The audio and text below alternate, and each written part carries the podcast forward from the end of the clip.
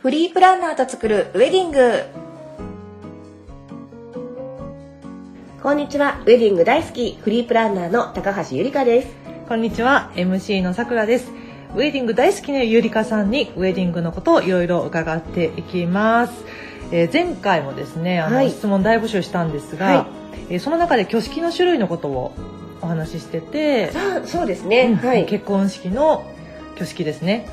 いろいろ種類があるということで、そうですね。いろんな種類があるんですけれども、はい大きく分けると、4つですかね。 4つ。まず皆さん一番思い浮かぶのは、キリスト教式うんうんうのん牧師の先生がいて、はいとあとは神前式ですね。神の前の式で神前式。神社で行われる。はい。たまにね、参拝に行くと、ね、歩いてますよねね。うん回そうで。あ、そうですね素敵。ですね和装素敵ですね。で、あとは仏前式。はい。仏壇の前で式を行う仏様のそうです前ねね。ご先祖様に報告するような仏前式あと最近多いのが人前式うん、よくありますね。ね聞きまこすのね。 4つがまあ、うん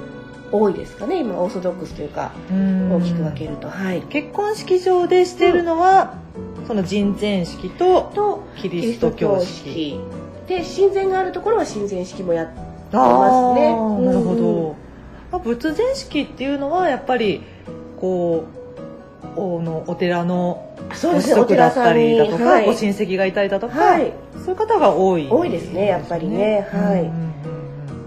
あと神前式最近和装が流行ってるじゃないですかはい和装ね素敵ですよね素敵ですよねうん白無垢を着たり、はいあの新郎さんもねはい紋付き袴紋付き袴、はいそう今出てこなかった言っていただいてありがとうございま す袴何だったっけみたいな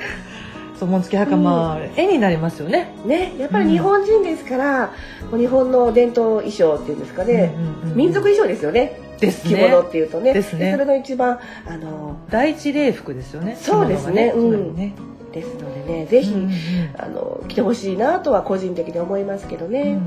ゆりかさんがプロデュースする場合は、はいその神社自分たちの好きな神社というかやりたいなって思う神社でやって、そこから会場に移動してっていうのも大丈夫なんですか、はい大丈夫ですありますねやっぱり地元の氏神様うにんご報告したいという方もいらっしゃるのうんうで、んは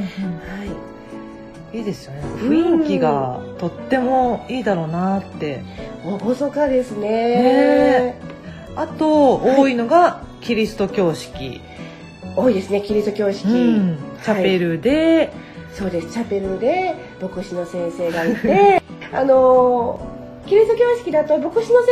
生の方を向いてうん神に誓うというようなスタイルですのでゲストの方には、まあ、ほとんど背中を向けてうん式が進められるというようなそうですね、うん流れですねなのですごい恥ずかしがり屋の新郎さんうんうんうん がシャイなそうシャイな方が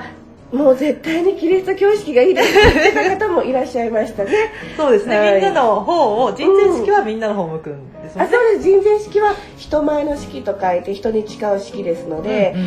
皆さんのゲスト様の方を向くのでシャイな人はちょっと目線を外せるキリスト人教形式式が、うん、望まれた方もいましたねそういう理由でそういう理由で はいいろんな選ぶ理由がありますねねそうですねうん、キリスト教式だとあのドレスのうんあの後ろ姿がとっても綺麗じゃないですか。は綺麗ですよはい、うんなのでそうですねキリスト教式だとトレーンの長いドレス選ぶと、うん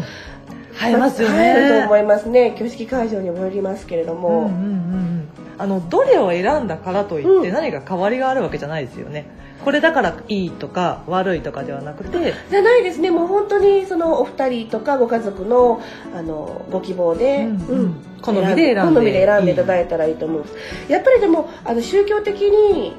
選ばれる方もやいますね、うんたまそうにでねすね。うんそうですね。お家のこう方針とかねありますよね。あと今一番多いというか、うんあの